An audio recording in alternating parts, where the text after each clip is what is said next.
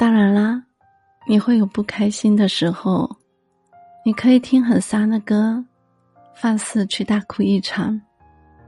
但我始终希望你看看窗外的太阳、星星、月亮、树木，还有花花草草。看到这个世界并没有你想象中的如此糟糕，也是有亮晶晶的一面。总抱怨身处灰暗没有用，不如放下一梦，面对新的一天。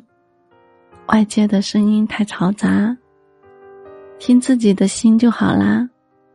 在无法预料的未来里，平平安安就好啦。